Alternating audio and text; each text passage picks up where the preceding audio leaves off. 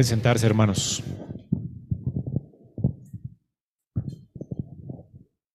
¿Se escucha bien? Sí.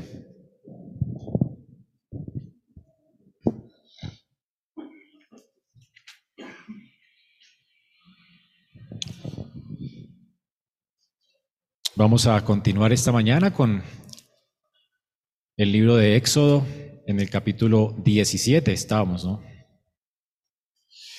Hace unos años estuvimos estudiando Apocalipsis, no sé si recuerdan. Una de las cosas que consideramos en esas visiones de Juan en medio de este mundo, recuerden que habían dragones, enemigos, que la iglesia enfrenta todo el tiempo. Y a veces uno lee Apocalipsis y piensa que es un libro para asustarlo o para llenarlo de temor o algo así. La gente teme leer Apocalipsis y en el estudio que hicimos, en los sermones, vimos cómo realmente Juan escribió esta carta no para asustarnos, sino para consolarnos con una idea y es que Cristo es el vencedor. En esta historia de enemigos, de dragones, de, de la serpiente antigua que está tratando de devorar a la iglesia, el vencedor, ¿quién es? Cristo. Él va a poner finalmente a todos los enemigos de Él debajo de sus pies y nos va a librar del presente siglo malo. Y es lo que vimos en Apocalipsis, es un libro muy esperanzador, ¿verdad? Y Juan nos enseña a tener nuestra esperanza puesta en el Señor, sabiendo que Él es vencedor, Él va a ganar al final. Y es lo que vamos a ver en esta mañana en Éxodo 17. Esta mañana esta historia realmente nos anticipa nuestra gloriosa esperanza, la esperanza de la iglesia, y es que Cristo al final es el vencedor. Antes de leer la, escritura, quiero ponerlos en contexto. Recordemos que Éxodo hace parte de la ley de Jehová y el contexto está en Génesis, ¿verdad?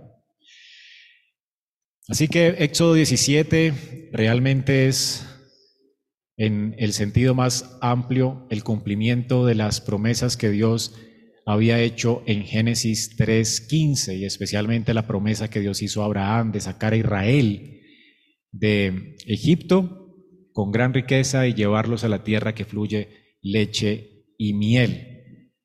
Pero además, la historia que vamos a leer hoy, el contexto de esa historia que vamos a leer hoy, esa guerra de Israel contra Melec, en Éxodo 17, se está desarrollando en el conflicto más amplio que cita Génesis 3.15. Recordemos lo que dice Génesis 3.15. Después de que Adán y Eva cayeron en pecado, Dios da una promesa de salvación para el hombre. Esa promesa tiene que ver con la simiente de la mujer. Dice así la palabra de Dios, y pondré enemistad entre ti y la mujer entre tu simiente y la simiente suya. Esta te herirá en la cabeza y tú le herirás en el calcañar. Si notan allí hay varias cosas que aprender de ese texto de la promesa de Dios después de la caída. En primer lugar, vemos que hay una enemistad entre la serpiente y la mujer. Luego habla allí cómo va a haber también una guerra entre la simiente de la serpiente y la simiente de la mujer está hablando de una descendencia. Y esa simiente tiene que ver obviamente con, con pueblos. Va a haber una guerra constante a través de la historia humana entre la simiente de la serpiente, es el pueblo que está gobernado por Satanás, y la simiente de la mujer. De hecho, ella va a ser la que da a luz a, a, la, a la simiente en singular que va a poner el pie en la cabeza de la serpiente. Pero aquí ya está hablando de una lucha entre dos pueblos. Y luego habla de cómo va a venir alguien de la simiente de la mujer que va a herir en la cabeza a la serpiente y la serpiente va a herir en el calcañar cuando va a ser herida en la cabeza. Vemos entonces cómo esto apunta o está anunciando la salvación que es en Cristo. Cristo recibiría una herida en el calcañar mientras eh, hiere a la serpiente en la cabeza. Pero Cristo va a venir, no va a aparecer en esta tierra así de la nada como un extraterrestre, Él va a venir de la simiente de la mujer, va a venir de un pueblo, va a ser un judío. Después sabemos que va a ser un judío porque va a ser hijo de Abraham, hijo de, de Isaac, hijo de Jacob, hijo de David. Así es que el Señor va a venir de esta simiente. Y esta simiente siempre va a tener guerra con la simiente de la serpiente, con los que son gobernados por Satanás. Así que ese es el conflicto que se desarrolla desde Génesis 3, 15. Y por causa de ese conflicto sabemos que Caín mata a Abel. ¿Hay alguien que tiene prendido un celular o algo así? O no sé si están escuchando a alguien y están retardados, es imposible.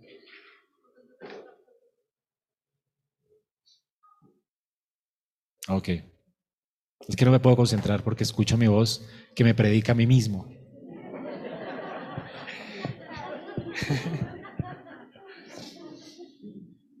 ok, muchas gracias.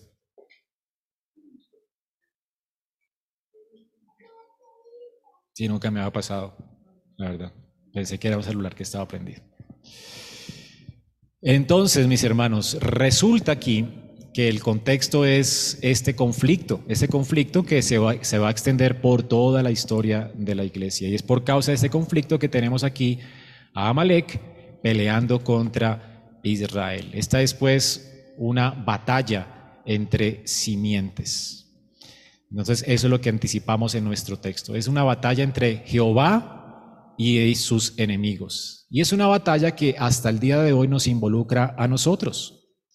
Es por eso que tenemos problemas con el mundo cuando nos hacemos cristianos. Es por eso que eh, las personas de este mundo persiguen a la iglesia. Es por eso que nosotros somos los intolerantes de este mundo. En este mundo realmente no hay cabida para los que creen en el Señor Jesucristo y se someten a Él.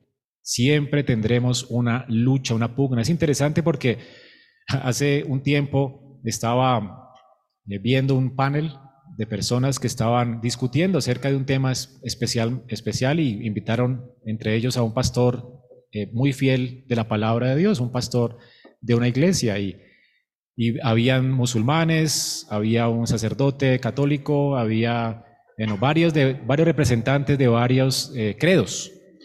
Y estaban eh, pidiendo sus opiniones y casi que todos se pusieron de acuerdo para pelear contra el pastor.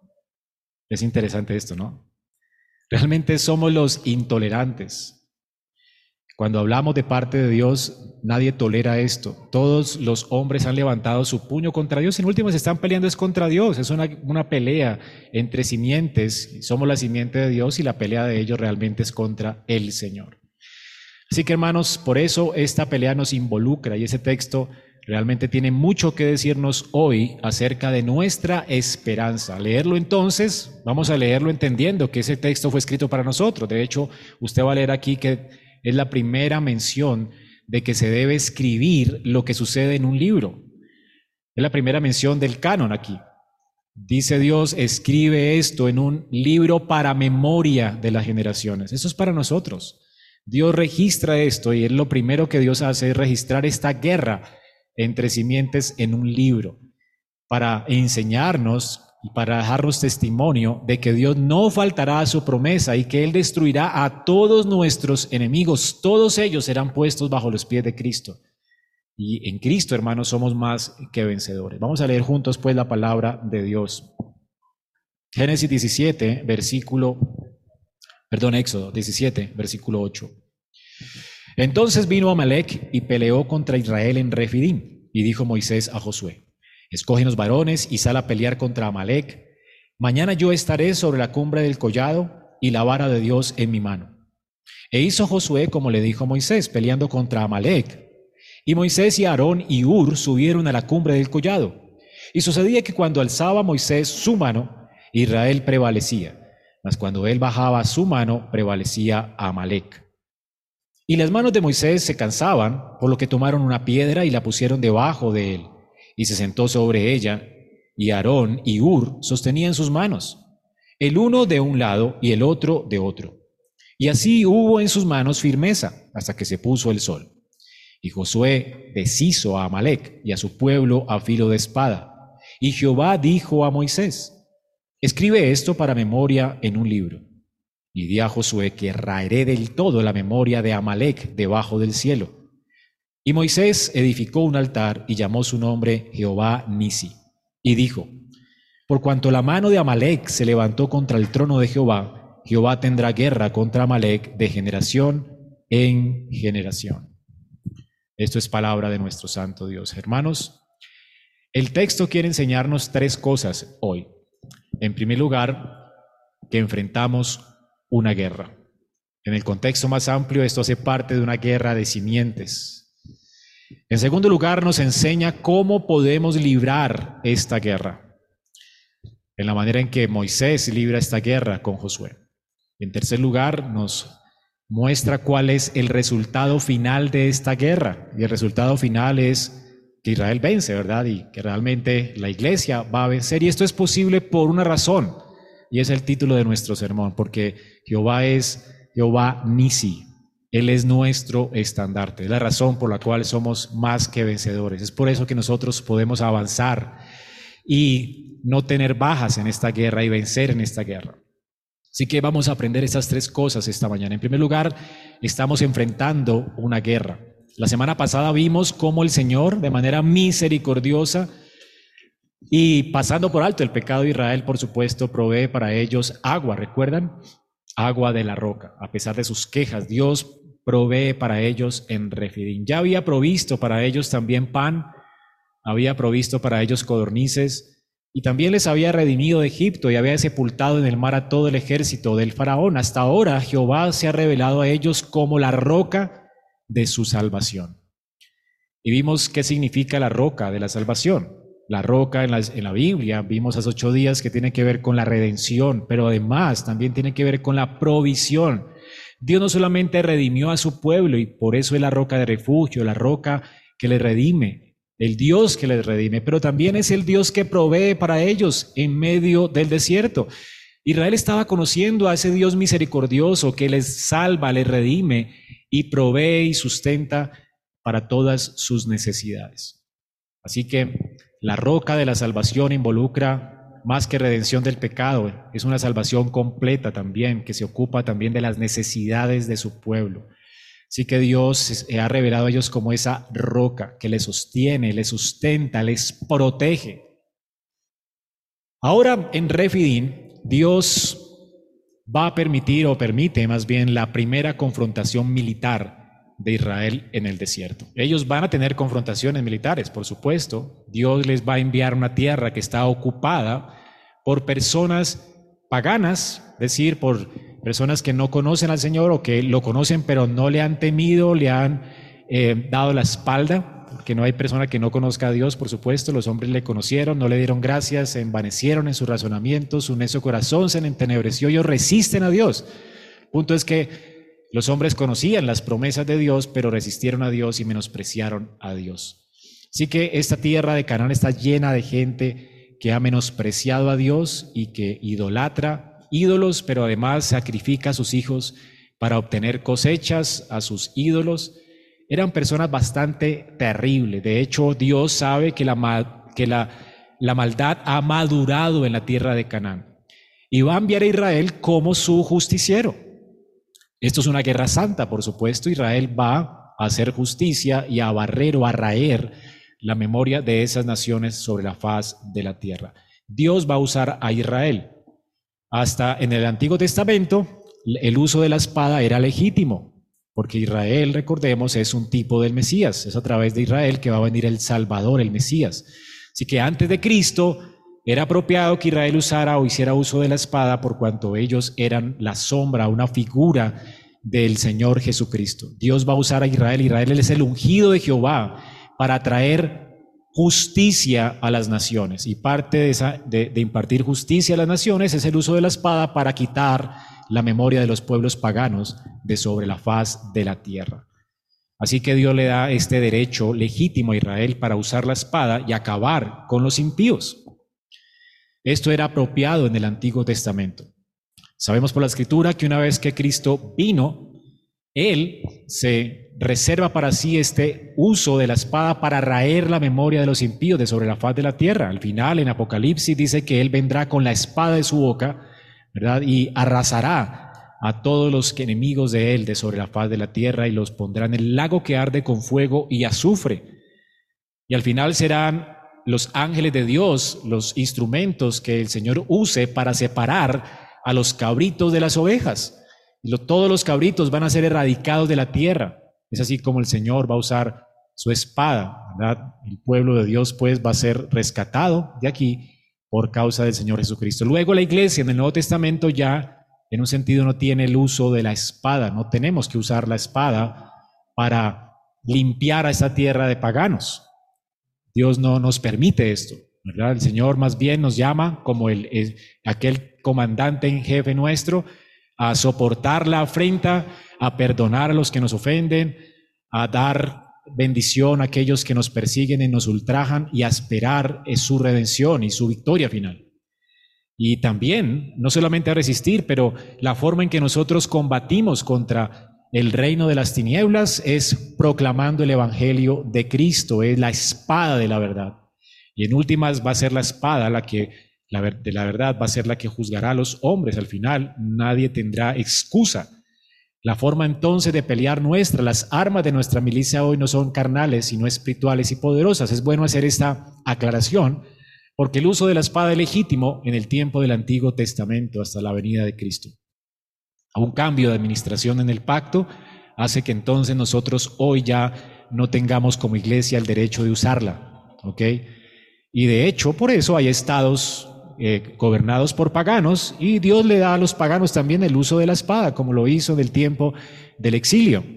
Nosotros en un sentido estamos exiliados, aún no hemos llegado a casa y todavía Dios permite que el poder de la espada la tengan los gobiernos y muchos gobiernos son paganos. No es nuestra eh, eh, tarea, ¿verdad? Como iglesia, convertirnos en la iglesia que gobierna sobre el mundo. Es esperar el gobierno del Mesías.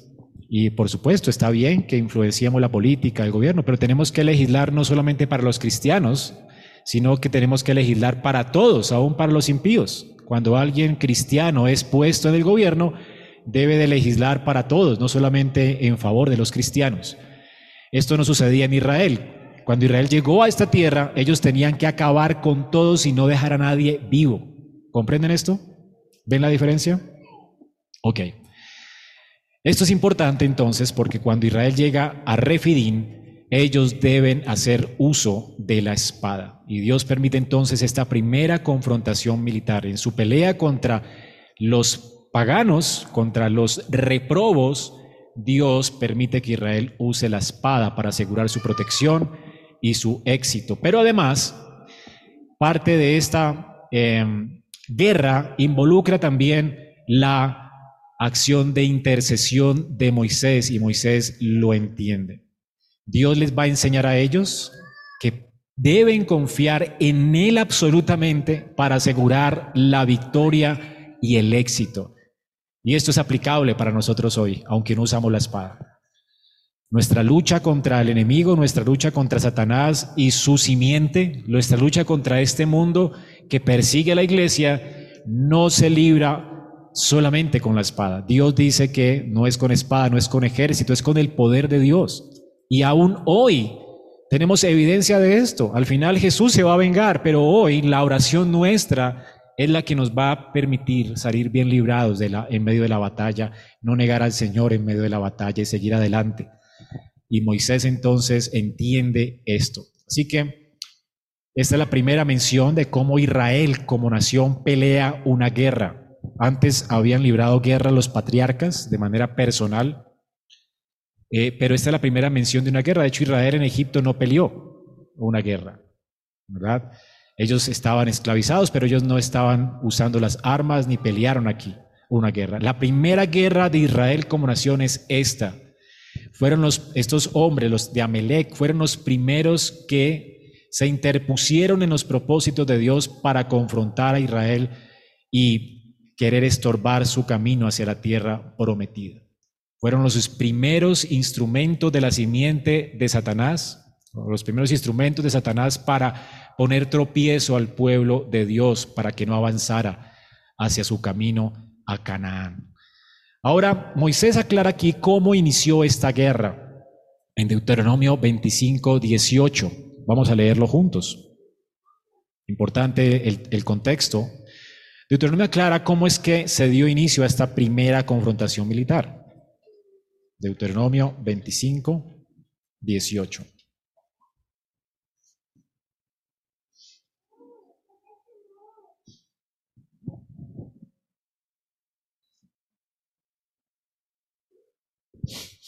Dice, te acordarás que fuiste siervo en Egipto y que allí te rescató Jehová tu Dios, por tanto yo te mando que hagas esto. Perdón, 25, 18. Acuérdate de lo que hizo Amalek contigo en el camino cuando salías de Egipto, de cómo te salió al encuentro en el camino y te desbarató la retaguardia de todos los débiles que iban detrás de ti cuando tú estabas cansado y trabajado y no hubo ningún temor de Dios. ¿Noten esto? ¿Qué hizo Amalek? Primero les salió al encuentro cuando ellos salieron de Egipto. Dice que les salió al encuentro y los desbarató y desbarató la retaguardia de Israel, es decir, a todos los que iban detrás del campamento, que eran débiles, imagino mujeres, niños, ancianos, las personas que no podían caminar tan rápido, que estaban rezagados en la retaguardia, a ellos fueron los que vinieron para destruir primero. O sea, fue una situación vil, es como eh, pelear contra alguien que está desarmado. Esta gente no estaba peleando contra un ejército, estaba peleando con viejitos, mujeres, niños, personas que estaban en la retaguardia. Y además, sabían que habían estado caminando por un largo camino y estaban cansados y fatigados en medio del desierto. Habían tenido sed hace poco, se estaban refrescando, estaban muy fatigados a causa de que llevaban varias, eh, varios días caminando por el desierto y estaban llegando a Refidim y aquí no encontraron agua, así que Dios les refrescó, pero ellos estaban fatigados y cansados. Entonces noten esto. En primer lugar, Amalek fue vil en su forma de atacar a Israel. Ellos querían destruirlos. Fue un acto vil y buscó la destrucción de Israel. Pero además Moisés nos dice la razón, dice que ellos no, dice, y no tuvieron ningún temor de Dios. O sea, la razón es que ellos no tuvieron temor de Dios. Ellos hicieron estas cosas de una forma vil, menospreciando a Dios. No es así la forma en que se tratan a los extranjeros. ¿Ok? Y por supuesto, estas personas también, siendo la simiente de Satanás, no sabemos cuál era su intención, pero es probable que ellos hayan conocido lo que Dios había prometido en Éxodo 17, 16. Leámoslo. Génesis, perdón. Éxodo 17, 16, sí. Dice, por cuanto la mano de Amelec se levantó contra el trono de Jehová, Jehová tendrá guerra contra Amelec de generación en generación. O sea, Dios dice aquí que ellos van a tener guerra siempre con Jehová, y dice que la razón es que ellos levantaron su mano contra qué? Contra el trono de Jehová o contra los propósitos de Dios. Es probable que ellos conocieran los propósitos de Dios para con Israel. Ahora sabemos esto porque Amalek es nieto de Esaú. En Génesis 36, 12 habla de cómo Esaú, que era el hermano gemelo de Jacob, tuvo con una de las concubinas hijos y entre ellos era, fue Amalek, era un nieto de él, era uno de los hijos de los hijos de Esaú. Así que Amalek es una nación que salió de los lomos de Esaú. Y probablemente esta nación, como había tradición oral en ese tiempo y se contaban unos a otros cosas, al punto de que muchas personas que salieron de Babel por causa de la tradición oral, todavía construían cosas que tenían que ver con la adoración al Señor.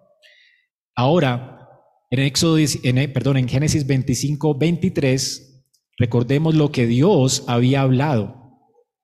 Éxodo 25, 23. Dice,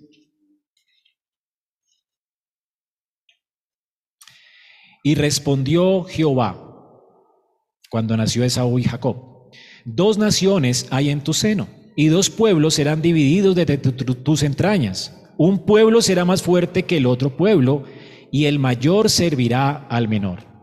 Noten cuál fue la profecía. ¿Qué es lo que por tradición se había recordado a los hijos, a los nietos de Esaú y Jacob? que Esaú serviría a Jacob. Saúl fue el mayor de los hijos y la profecía es que si Jacob ha de salvarse, él debe someterse a su hermano Jacob. Jacob va a ser el príncipe de Israel, el primogénito de Israel. Así que la primogenitura en ese tiempo no era, no la tenía el primer hijo, sino a quien Dios escogiera. La primogenitura tenía que ver no solamente con herencia, sino con el sacerdocio. O sea que uno podía esperar ser bendecido a causa de ese sacerdocio. Y el sacerdocio estaba sobre la casa de Jacob.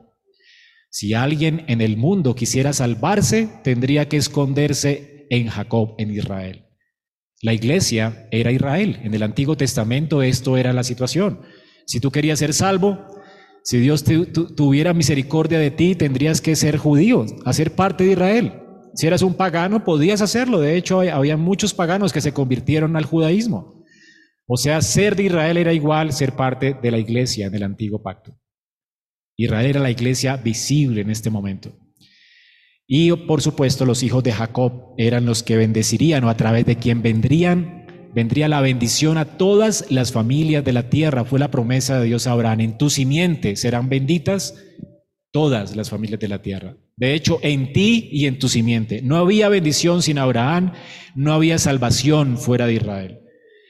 Así que Dios había escogido a Israel como cabeza de las naciones. Todas las naciones se someterían a Israel. Dios impartiría justicia a través de Israel a las naciones. Era el ideal del antiguo pacto. Entonces, es probable que los los em, que estaban peleando con Israel, Amalek, conocieran estas cosas y se estaban, estaban poniendo su mano contra el trono de Dios. Querían estorbar los propósitos de Dios. Sabían que Dios había liberado a Israel de Egipto.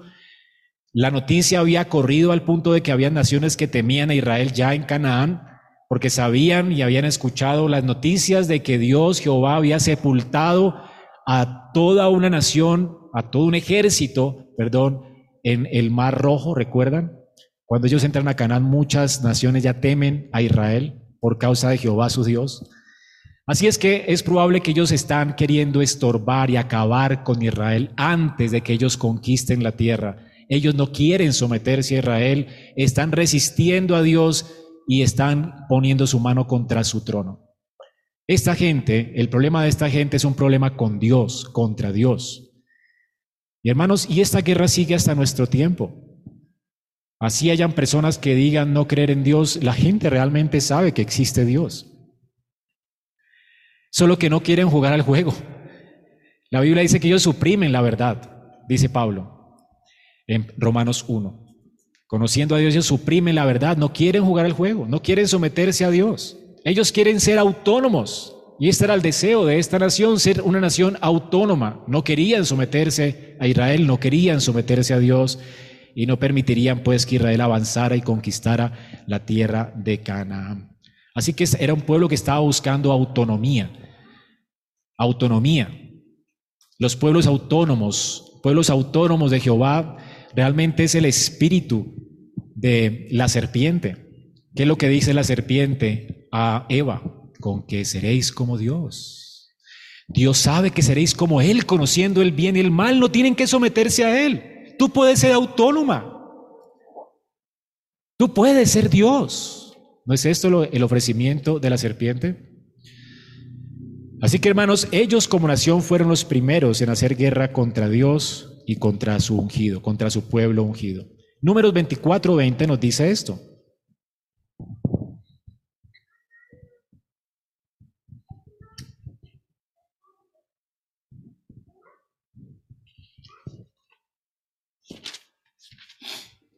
Números 24, 20. Noten. Y viendo a Amalek, tomó su parábola y dijo, a Amalek, cabeza de naciones, mas el fin, al fin, perecerá para siempre. Amalek es cabeza de naciones, es la primera nación en la historia que se interpuso en los planes de Dios. Fue la primera nación que se interpuso a Israel, que peleó contra Israel. Así que ellos son la cabeza de las naciones, los primeros en enfrentar la iglesia y tratar de destruirla. En realidad, hermanos, esta es la misma actitud de toda la descendencia de la serpiente desde Caín. Ahora, Caín era un hombre que intentó destruir a su hermano Abel por su celo, ¿verdad? Su puño se enrostró contra Dios y no hizo caso a Dios, gritó su autonomía y enojado contra su hermano lo mató. Era un hombre, pero esta Amalek fue la primera nación en querer destruir la iglesia, ¿ok? Pero es la misma simiente. Es esta hostilidad que tienen los hombres contra el pueblo de Dios, contra los ungidos de Jehová. Por esa razón, dice allí la escritura, Dios los va a destruir. De hecho, Amalek va a ser destruida por Dios y eventualmente Dios la destruye, como hará también con todos los impíos que no se someten al rey. Deuteronomio 25, 19 habla de esto. Y, en, el Salmo 2.9, recordemos, el Señor dice que ha puesto su rey sobre Sión y llama a todos los reyes de la tierra a someterse a él. Y por supuesto dice que los reyes echan eh, de sobre sí sus lazos, dice yo no, no queremos que gobierne sobre nosotros. Y Jehová dice que se reirá de ellos. Y a todos Dios los va a consumir con el ardor de su ira. Dios no dejará a alguien vivo sobre la faz de la tierra que haya puesto su puño contra el trono de Dios y se haya interpuesto entre él y sus propósitos con su pueblo, o que hayan servido de tropiezo a la iglesia. Todos aquellos que se oponen a Dios y a su pueblo y a su ungido serán destruidos para siempre. Serán puestos en el lago que arde con fuego y azufre. Qué terrible es esto, ¿verdad? Hermanos, esto tiene que ser de mucho descanso para usted. Dios es el protector de su pueblo y de hecho Dios permite que Amalek desaparezca de la tierra como una primicia. Ellos fueron los primeros que se levantaron contra el pueblo de Dios y fueron los primeros en desaparecer de la escena de las naciones. Esto sucedió en Primera de Samuel 15, cuando Saúl enfrenta a esta nación y la destruye por completo, solo deja vivo al rey, pero como nación se acaba. Después, un remanente de ese rey eh, viene hasta el tiempo de Esther, pero esa nación se acaba por completo. No existe más. Dios la destruye por completo. La razón es que Dios deja un precedente aquí. De que así como la, primicia fue destruida y fue apartada como anatema y como maldición a Jehová, así sucederá contra todos los que pongan su mano contra el trono de Dios.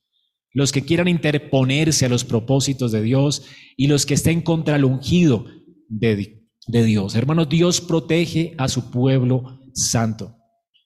A manera de aplicación, nosotros que estamos involucrados en esta guerra, una vez nos convertimos al Señor, el Señor nos hizo renacer, nos hizo nacer de nuevo. Nosotros estamos en el, en el bando contra Dios. Un día nuestro mano estaba contra el trono de Dios. Un día nos burlamos de la iglesia. Cuando la gente se convertía, nos burlábamos de ellos, no entendíamos por qué seguían al Señor, por qué guardaban el día del Señor, no entendíamos por qué es que se apartaban del mundo. Y nos burlamos. ¿No eras tú así también? Bueno, tal vez algunos aquí nacieron siendo creyentes de una familia cristiana, qué privilegio. Pero muchos de nosotros, por lo menos yo, eh, mi mano estuvo contra el trono de Dios. Era hijo de la serpiente. Era perseguidor de la iglesia. Y aun cuando no buscara la muerte de las personas de la iglesia, me burlaba de ellos y servía de piedra de tropiezo. Esto éramos nosotros. Sin embargo, el Señor nos trajo de muerte a vida por su increíble misericordia. Nos redimió y nos puso bajo el señorío de Cristo. No leímos la Biblia y nos y de repente de un momento a otro creímos que era verdad y nos sometemos al, señorío del Señor y aborrecemos nuestros pecados y queremos vivir para la gloria de Dios, Dios quitó nuestra tendencia natural a, a imponernos sobre Él, a querer declararle nuestra independencia. Y ahora que somos redimidos, que fuimos rescatados por Dios y que tenemos un corazón nuevo, ¿de qué bando estamos? Estamos del lado de Dios y por eso los demás harán guerra contra nosotros. No te convertiste y tus amigos, tuviste problemas con tus amigos. No te convertiste y tuviste problemas con tu trabajo. Algunos tuvimos que abandonar algunas profesiones que eran definitivamente impías, ¿verdad? Hay cosas que son realmente impías y nos tocó abandonarlas a causa de Cristo. Y la gente no entendió esto. Y ahora se convierten ellos en nuestros enemigos. Por supuesto, nosotros no somos los enemigos de ellos, queremos ganarlos, ¿verdad? Y queremos que el reino de Dios se extienda. Nunca vemos a los demás como nuestros enemigos, ellos nos ven como sus enemigos. Pero el punto es que entendemos ahora que tenemos una pelea, una lucha que está por encima de la carne. No es la gente contra la que peleamos. Entendemos que están, al igual que estábamos nosotros, bajo el poder del maligno. Por eso Efesios 6 dice que nuestra lucha no es con sangre y carne, sino contra huestes espirituales de maldad en las regiones celestes. La gente está engañada por Satanás, vive para sus deseos, hace la voluntad de su padre el diablo, y esto es todo lo que quieren hacer. Sus deseos, sus sentidos están completamente extraviados.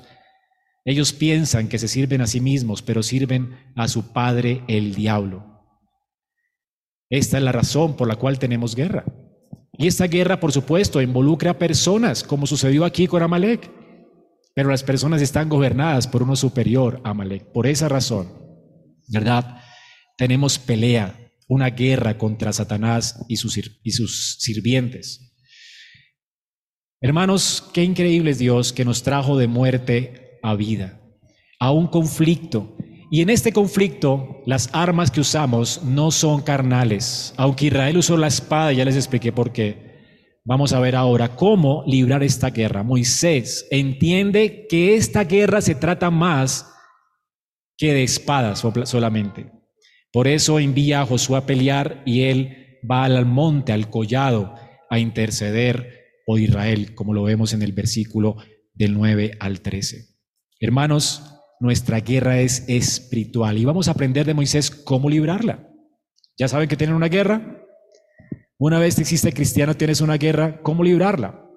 Moisés le dice a Josué, Josué, escoge varones, sal a pelear contra Melec, mañana yo estaré sobre la cumbre del collado y la vara de Dios en mi mano. Esta es la primera vez que aparece el nombre de Josué en la Biblia. Originalmente él se llamó Oseas. Eh, Oseas era un príncipe de la tribu de Efraín. Esto está en números 13, 8. Y Moisés le cambió el nombre, y sabemos esto por números 13, 16. Fue Moisés quien le puso Josué. Y probablemente fue en esta ocasión, cuando Josué venció al ejército de Amalek, que cambió Moisés su nombre, recordándole a Oseas que Jehová es Salvador. No fue él quien salvó a Israel sino quién? Jehová. Ese día quien venció fue Jehová, no Josué. Entonces Josué adquiere ese nombre porque se lo pone Moisés para que se recuerde siempre de quién es la batalla, de quién es la victoria. Esto es lo que significa la palabra Josué o Jesús. Jehová salva. Mientras Josué entonces lideraba la guerra, él era el líder, el comandante en jefe, él usó la espada. Pero Moisés entiende que esta batalla es principalmente una batalla espiritual. Por eso él se retira de la guerra, él no va a ser el comandante en jefe esta vez, y él va al monte, al collado. El collado es una colina, él se va a la cima, a la cima de la colina, y lleva la vara de Dios en su mano. La vara era un símbolo de su liderazgo. Él estaba, la, había, la había usado por orden de Dios para destruir a Egipto y le había usado por mandamiento de Dios para proveer a Israel, ¿recuerdan? Así que era una, una, un símbolo de su autoridad, la vara. Lo que hace Moisés es levantar el símbolo de su autoridad hacia Dios. Noten allí que Dios no habla a Moisés, Dios no le ordena a Moisés hacer esto. Moisés entiende que es una lucha espiritual, que no van a poder ganar sin la intervención de Jehová, y por eso va con su símbolo de autoridad y levanta esta, este símbolo hacia el Señor para que el Señor escuche su clamor. Él va a interceder y lleva con él a Aarón, que era su profeta, servía como un portavoz de él hacia el pueblo, y va con Ur. Primera vez que aparece el nombre de Ur es uno de los hijos de Caleb, nieto de Judá. Moisés entonces se va y está allí en pie Él levanta las manos y sostiene la vara de Dios, ambas manos. La, idea aquí es que eh, cuando Aarón y Ur le ayudan, le ayudan a levantar ambas manos, porque es lo que le está haciendo. ¿Ok? El levantamiento de manos en la Biblia siempre se corresponde con una actitud de humillación a Dios, de adoración a Dios, de oración, de intercesión. Los judíos oraban en pie y con las manos en alto. Es una forma de clamar a Jehová, levantando sus manos al Señor. Moisés pues aquí está intercediendo a Jehová. Es así como lo entendió también Calvino cuando dijo que Moisés estaba ofreciendo oraciones a Dios porque sabía que Dios le había escogido a él como mediador de su pueblo para vencer a sus enemigos por medio de extender su vara y por el ardor de su intercesión o de sus oraciones. Y, entiendo el texto como lo entiende Calvino por por lo menos dos razones. Algunos comentaristas no creen esto. Dicen que Moisés de, alguna manera usa la vara como una señal para Israel, como si fuera el estandarte de Israel. Recuerdan que los soldados salían adelante, el general en jefe salía con un estandarte, el estandarte guiaba al ejército, le daba identidad al ejército, el ejército miraba al estandarte y sabía que ellos estaban en pie en la batalla y que no habían sido vencidos, pero cuando el estandarte se caía, ¿qué sucedía? Ellos se desanimaban y prevalecían. Así que por la razón de que Moisés levantaba el estandarte, ellos vencían y lo bajaba. Israel dice aquí que perdía la batalla. Piensan que era el estandarte de Jehová la vara de Moisés. Pero creo que no es así porque en ninguna parte se relaciona la vara con el estandarte. Cuando Moisés dice que Jehová es estandarte, ¿verdad? ¿A qué le pone ese nombre? Al altar. Dice, Moisés edificó un altar, versículo 15, y llamó su nombre Jehová Nisi. Así que el estandarte es el altar. ¿Ok? O el altar fue edificado para recordarle a Israel quién era su estandarte. El estandarte, de hecho, ni siquiera es el altar, es Jehová. Ni siquiera la vara, es Jehová. La vara no representa el estandarte. Si hay una representación del estandarte, es el altar. ¿Está comprendido? De hecho, Moisés no figura aquí como el capitán del ejército. ¿A quién nombra como capitán del ejército? A Josué, quien debió llevar un estandarte. ¿Quién hubiera sido? Josué. De hecho, el estandarte nunca estaba en una colina. El general del ejército siempre iba adelante a pelear con el ejército y llevaba la bandera en su mano. Esto animaba al ejército. Él está peleando con nosotros. Si el general caía, ellos eran desilusionados, no tenían identidad y perdían la batalla. ¿Entienden estas guerras? ¿Sí se acuerdan de las películas que han visto? El estandarte caía y ya el ejército contrario, matamos al rey, matamos al pueblo, vencimos. Los demás se entregaban, de hecho. El punto aquí no es que el estandarte era la vara. De hecho, Israel era improbable que viera la vara que estaba en el collado. Nadie se pone a ver en una colina un estandarte cuando están peleando en medio del fragor de la batalla. La señal, pues, de la vara no era para el pueblo. Moisés levanta esa vara no como una señal para el pueblo, Moisés levanta esa vara como una señal para Dios. Señor, mi liderazgo está rendido a ti, dependemos de ti para ganar la guerra. La vara tampoco está relacionada aquí en el texto como algo que tiene poderes mágicos. Dios no le dice a Moisés que use esa vara para nada. Aquí la vara no está funcionando para que Israel gane la batalla. La vara está representando el liderazgo de Moisés, pero cuando Dios no dice que use la vara, la vara no tiene ningún poder mágico. La vara simplemente es un medio por el cual el poder de Dios viene. Y por eso destruyó a Egipto, por eso trajo plagas sobre Egipto, pero no es la vara mágica de Moisés. Entonces esta vara no tiene poderes mágicos, ni, ni, Moisés la va a usar para que se extienda sobre el pueblo enemigo y el pueblo enemigo entonces perezca. No, ni tampoco le va a dar energía a Israel. No, la vara no tiene este poder. La vara no es un estandarte, la vara no tiene poderes. Es improbable que Israel la viera. La vara es una señal del liderazgo de Moisés. Y es una señal que Moisés representa ante los ojos de Dios. El único que puede ver esa vara es Moisés, Aarón, Ur y Dios. Es una señal que es levantada para Dios. Así que Moisés estaba fungiendo en este texto como un mediador de su pueblo. Él está intercediendo por ellos con oraciones, súplicas y ruegos. De esta manera podemos entender por qué Moisés, mientras ruega a Dios con sus manos levantadas, se cansa, se fatiga. ¿Ha intentado usted rogar por horas por, su, por un hijo suyo, por algo que usted, por lo que está rogando? ¿No nos cansamos de eso? Hasta nos quedamos dormidos muchas veces. ¿No se quedó dormido Pedro y los apóstoles cuando intercedían por Jesús?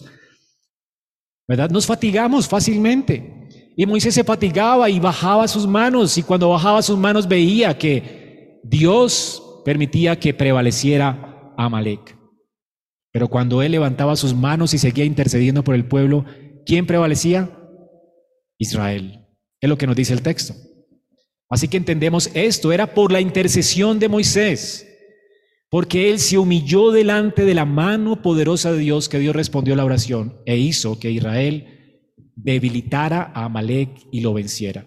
La palabra que se usa allí es que Josué deshizo a espada a Amalek. La palabra deshacer aquí tiene que ver con no convencerlo del todo, con arrasarlo del todo, porque por supuesto más adelante dice que Amalek se levantará contra el trono de Jehová y Jehová tendrá guerra con ellos de generación en generación. Ellos no son destruidos, son más bien vencidos en la batalla.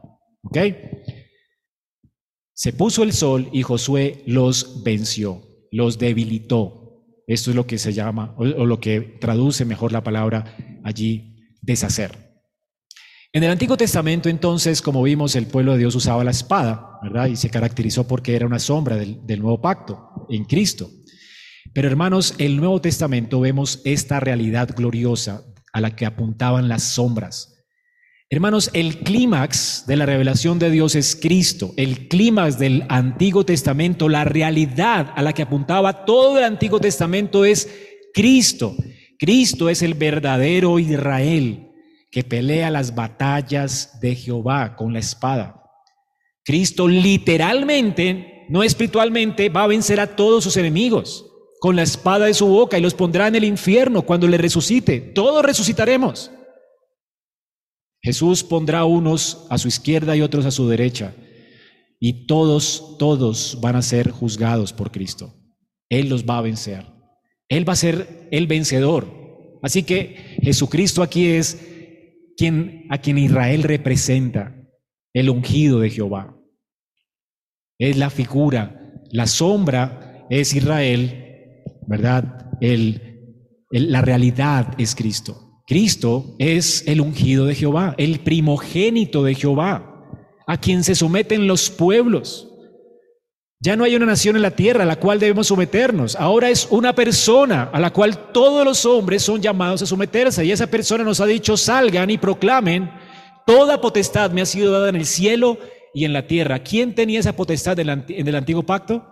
Israel. Israel tenía la potestad de acabar con los pueblos porque Dios le había hecho cabeza de los pueblos.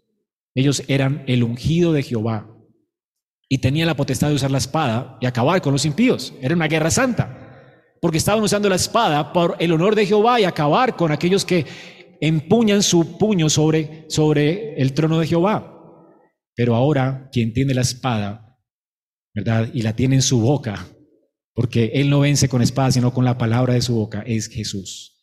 Jesús es el primogénito de Dios. Jesús es el Israel de Dios, el tronco de Isaí, la simiente prometida en Génesis 3, 15. Pero además, hermanos, no solamente tenemos en Israel una sombra de quien pelea con los enemigos y quien destruirá finalmente a los enemigos de Dios, pero también tenemos en Moisés una sombra del intercesor por excelencia. Hermanos, Jesucristo es nuestro sacerdote, sumo sacerdote. Él es quien intercede por nosotros delante del Padre. Hebreos 7, 25, me encanta. Noten lo que dice. Hebreos 7, 25. Por lo cual, dice, puede también salvar perpetuamente a los que a Él se acercan a Dios, viviendo siempre para interceder por ellos. Cristo vive para siempre. Él vino a dar su vida por su pueblo. Él vino a redimirnos de nuestros pecados y murió en la cruz del Calvario para esto. para librarnos de la justicia de Dios, para que la ira de Dios no cayera sobre nosotros y nosotros tuviéramos la bendición de Jehová sobre nuestras vidas. Pero además Él resucitó al tercer día de entre los muertos y ascendió al cielo y hoy está sentado a la diestra del Padre. ¿Y qué está haciendo allí según Hebreos? Lo que hizo Moisés en el monte, en la colina. ¿Qué está haciendo él allí? Intercediendo por nosotros. ¿Sabes cuál es la razón por la cual tú y yo podemos perseverar en la fe? La intercesión de Cristo. Sus brazos no se cansan como los de Moisés. Los brazos de Moisés se fatigaron. Él pudo haber orado como nosotros y se pudo haber dormido. El Señor no vela, vela siempre y no se duerme. Él no se cansa. Él está siempre allí delante de la presencia del Padre intercediendo por nosotros. Por eso, la respuesta a las oraciones de Moisés fue Cristo. De hecho, es Cristo el estandarte de Israel. Esto está en el Antiguo Testamento. Isaías 11, del 10 al 11, nos dice esto. Vamos a leerlo. Isaías 11.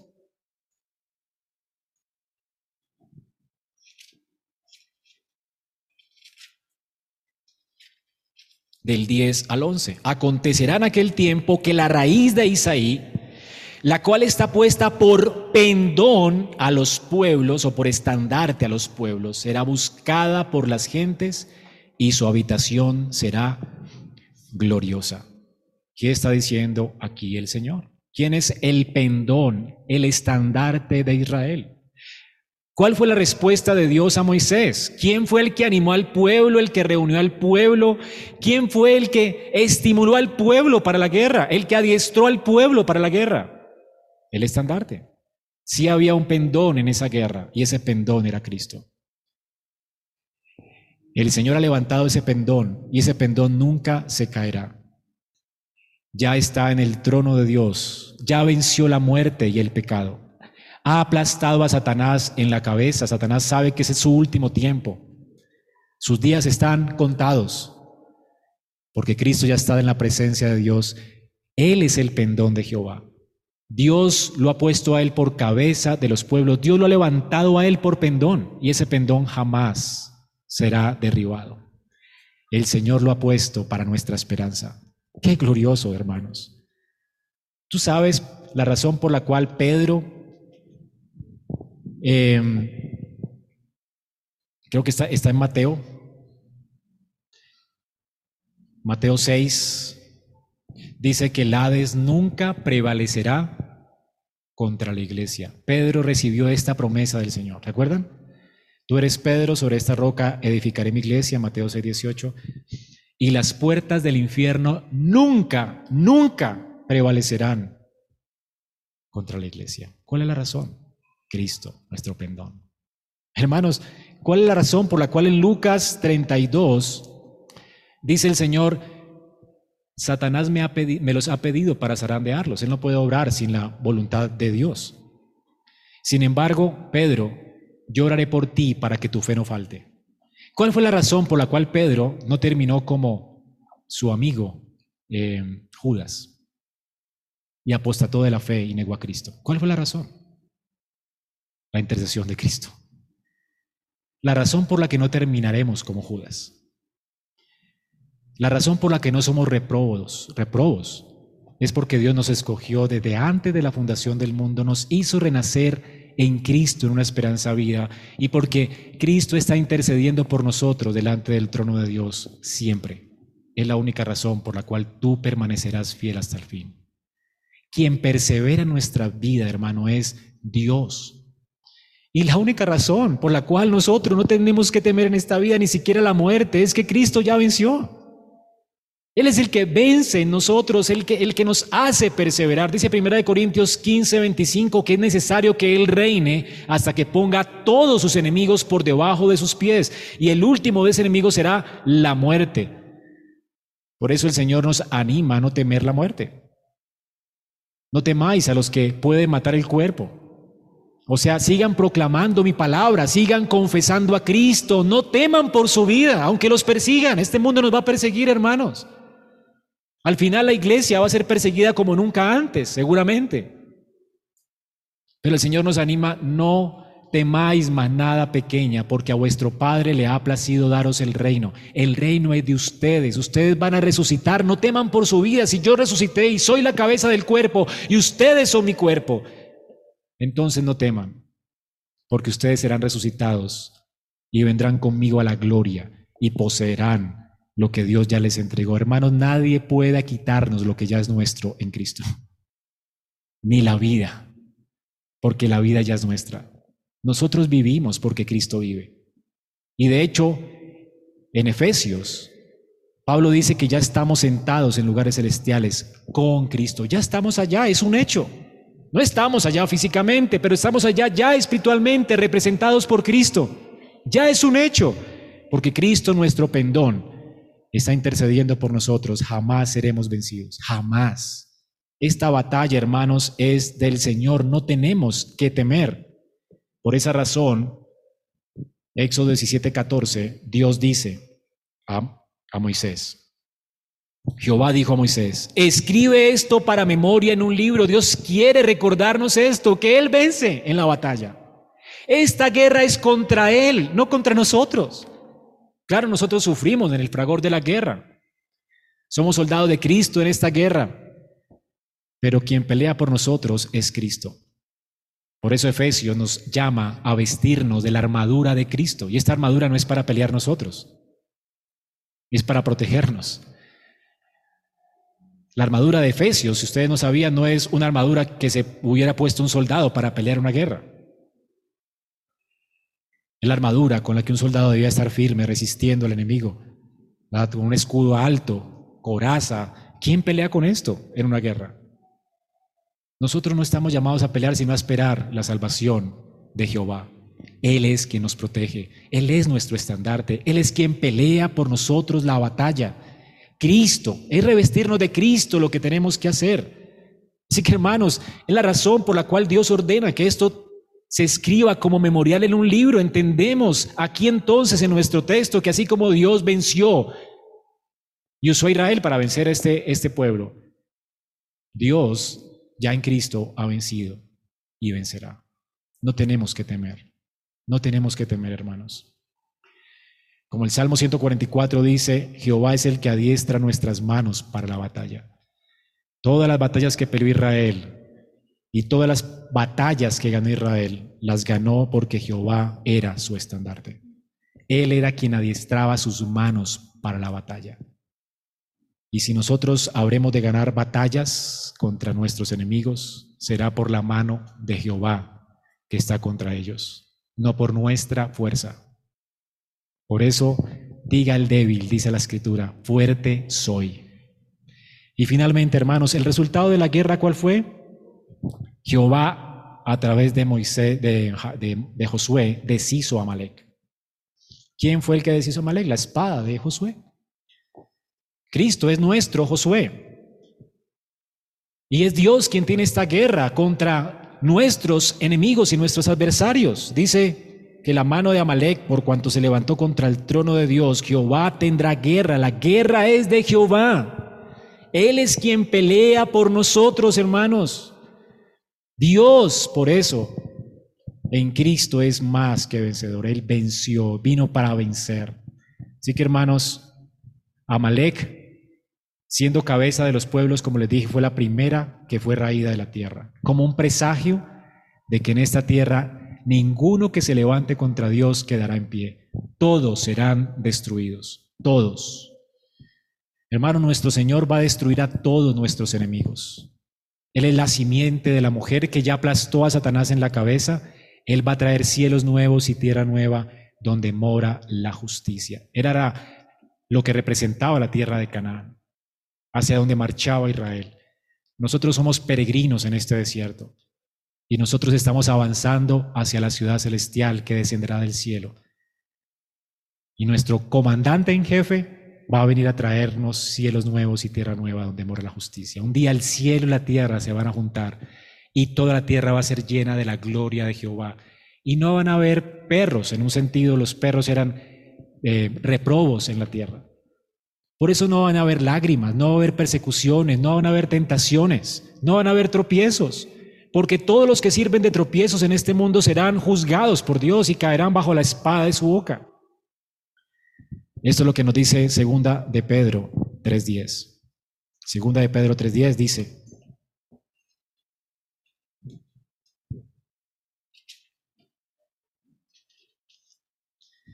y mayormente aquellos que siguiendo la carne andan en corrupción e inmundicia, desprecian al Señor, atrevidos, contumaces, no temen decir maldades a las potestades superiores. Segunda de Pedro 3:10 dice, el día del Señor vendrá como ladrón en la noche, en el cual los, los cielos pasarán con gran estruendo, y los elementos ardiendo serán deshechos, y la tierra y las obras que en ella hay serán quemadas. Todas las cosas han de ser deshechas ¿Cómo entonces no debemos nosotros andar en santa y piadosa manera de vivir, esperando y apresurándonos para la venida de Dios? Hermanos, el Señor va a vencer. Él va a traer a consumación en el día final lo que Él ha prometido que traerá. Esta tierra toda que está bajo maldición será quemada. Y todos los que habitan en ella y todos los que se han apuesto a Dios serán consumidos por fuego eternamente con cuerpos que podrán soportarlos, porque resucitarán y serán puestos allí en el infierno que arde por siempre. Esta es la consumación de la guerra. Apocalipsis 19, 14. Y los ejércitos celestiales 19.14. Y los ejércitos celestiales vestidos de lino fino, blanco y limpio la seguían en caballos blancos. De su boca, de la boca del Mesías, dice, salía una espada aguda para herir con ellas a las naciones y él las regirá con vara de hierro y él las pisará en lagar del vino del furor y de la ira del Dios Todopoderoso. Y en su vestidura y en su muslo tiene escrito este nombre, Rey de Reyes y Señor de Señores. Increíble, ¿no? Hermanos, este es nuestro Mesías. Él va a vencer a todos nuestros adversarios, a todos. Todos los que se oponen hoy contra la iglesia, el que los controla, que es Satanás y sus huestes, todas las bestias de Apocalipsis, que son los, eh, el enemigos, los enemigos que tenemos, los poderes de este mundo, la gran Babilonia, la ramera, que sirve de tropiezo a los hijos de Dios, los que nos imponen sus creencias y quieren que sigamos su consejo, apartado de Dios, todos ellos tendrán su parte en el lago que arde su con fuego y azufre. ¿Esta es tu esperanza? Es la pregunta. ¿Eres tú un enemigo de Dios o eres tú un redimido de Jehová? ¿El Señor vendrá? ¿Te alegrarás tú en este día? ¿O ese día vendrá a ti y solo habrán lágrimas y clamores? Hoy puedes arrepentirte. Si Dios no te ha consumido hoy es porque quiere hacerte su amigo. Dice que el Señor retarda, retarda esto, para que, no queriendo que ninguno perezca, sino que todos procedan al arrepentimiento. Hoy es día de salvación para ti. Tú puedes hoy venir a Cristo en arrepentimiento y fe. El Señor dice que no tienes que provocarle a ira al Hijo. Sométete a Él para que no se enoje en el Salmo 2. No tienes que vivir contra el trono de Dios, ni tu mano contra el trono de Dios estorbando sus propósitos. No tienes que seguirte burlando de la iglesia y los que adoran a Dios y quieren serle fiel y servirle a Él. Hoy puedes deponer tus armas y humillarte delante del trono de Dios y en Cristo Él tendrá misericordia de ti. Cristo murió para que tú no mueras y Él vive e intercede para que tú perseveres hasta el fin sirviéndole. Qué gozo es servir a Cristo. Él comienza nuestra salvación y Él nos preserva en nuestra salvación para que toda la gloria sea de Él y no nuestra. ¿Quieres servir a este Señor? ¿Quieres descansar en este Rey? Este Rey se está ofreciendo a ti hoy para que vengas a Él. Él es un estandarte. No, querrás pelear en el bando enemigo. No quieres pelear contra Él. Es tonto, como le dijo el Señor a, a Pablo. ¿No te es duro dar coces contra el aguijón? ¿No es tonto pelear contra Cristo? Te vas a hacer daño. No quedarás en pie. No tienes que seguir peleando contra Él. Ven a Cristo hoy en arrepentimiento y fe. Y hermanos, Ustedes que han puesto su esperanza en Cristo, salgan de aquí con gozo, sabiendo que si usted no va a ser destruido, si usted no apostata de la fe, si usted va a perseverar hasta el fin, únicamente es porque usted tiene un sumo sacerdote que se compadece de usted, intercede delante del trono de Dios siempre. Qué ánimo esto. ¿Cómo debió animar a Josué esto? Noten que Dios le dice a Josué estas palabras. Y Jehová dijo a Moisés, escribe esto para memoria en un libro y di a Josué que yo raeré del todo la memoria de Amalek. Josué iba a pelear con Amalek después. Él tendría que enfrentar ejércitos. ¿Y cómo lo haría? Con esta idea en mente. Dios va a raer de la tierra a sus enemigos. Hermano, ¿no te da esperanza salir de aquí y seguir perseverando en la fe sabiendo que no tienes que temer a este mundo? No temas al mundo que se burla de ti, no te canses de hacer el bien, porque en su tiempo tú cegarás, nunca tú serás avergonzado. Tú estás del lado del vencedor. Cristo es el vencedor, sírvele a Él. Recuerda, no te canses de hacer el bien, porque en su tiempo cegaremos. No te canses de servir a Cristo, no te canses de proclamarlo. Los que se burlan de ti serán destruidos. Más bien ruega para que se conviertan. Y no te canses de hacer el bien. Y tienes que saber esto, que si no te cansas es porque Cristo no permite ni permitirá que te canses. No hay bajas en su ejército. Hermano en Cristo, tú eres más que vencedor. La gloria sea para Él. Vamos a orar. Señor, gracias por tu palabra. Gracias por la esperanza que nos has dado a través de esta guerra santa. Gracias por mostrarnos que tú eres nuestro estandarte Gracias porque nos has mostrado hoy que tú, Señor, te has levantado ya contra todos nuestros enemigos y los has vencido. Y al final destruirás también la muerte que nos asedia. Gracias, Señor. Señor, para ti sea la gloria en esta mañana en medio de tu iglesia. Ayúdanos a perseverar hasta el fin. Y ayúdanos a entender que si perseveramos es por la gracia tuya que es suficiente en nosotros. Por eso, como gente débil, decimos, fuertes somos en Cristo. Alabado sea tu nombre, Señor. Y gracias también por los que no te conocen ahora. Ruego para que abra los ojos de su mente y de su entendimiento. Le des corazones nuevos para que te deseen, Señor. Y vengan a ti en arrepentimiento y fe. Y dejen de empuñar su mano contra ti. Y se conviertan de sus malos caminos. Ruego, Señor, trae salvación en esta mañana. Y gracias por tu bondad y misericordia, por tu poder, compasión, porque nos salvas, nos proteges, nos provees pero también, Señor, eres nuestro vengador, nuestro justiciero. Señor, qué gozo servirte y qué gozo estar del lado tuyo por tus misericordias. Oramos en Cristo Jesús. Amén.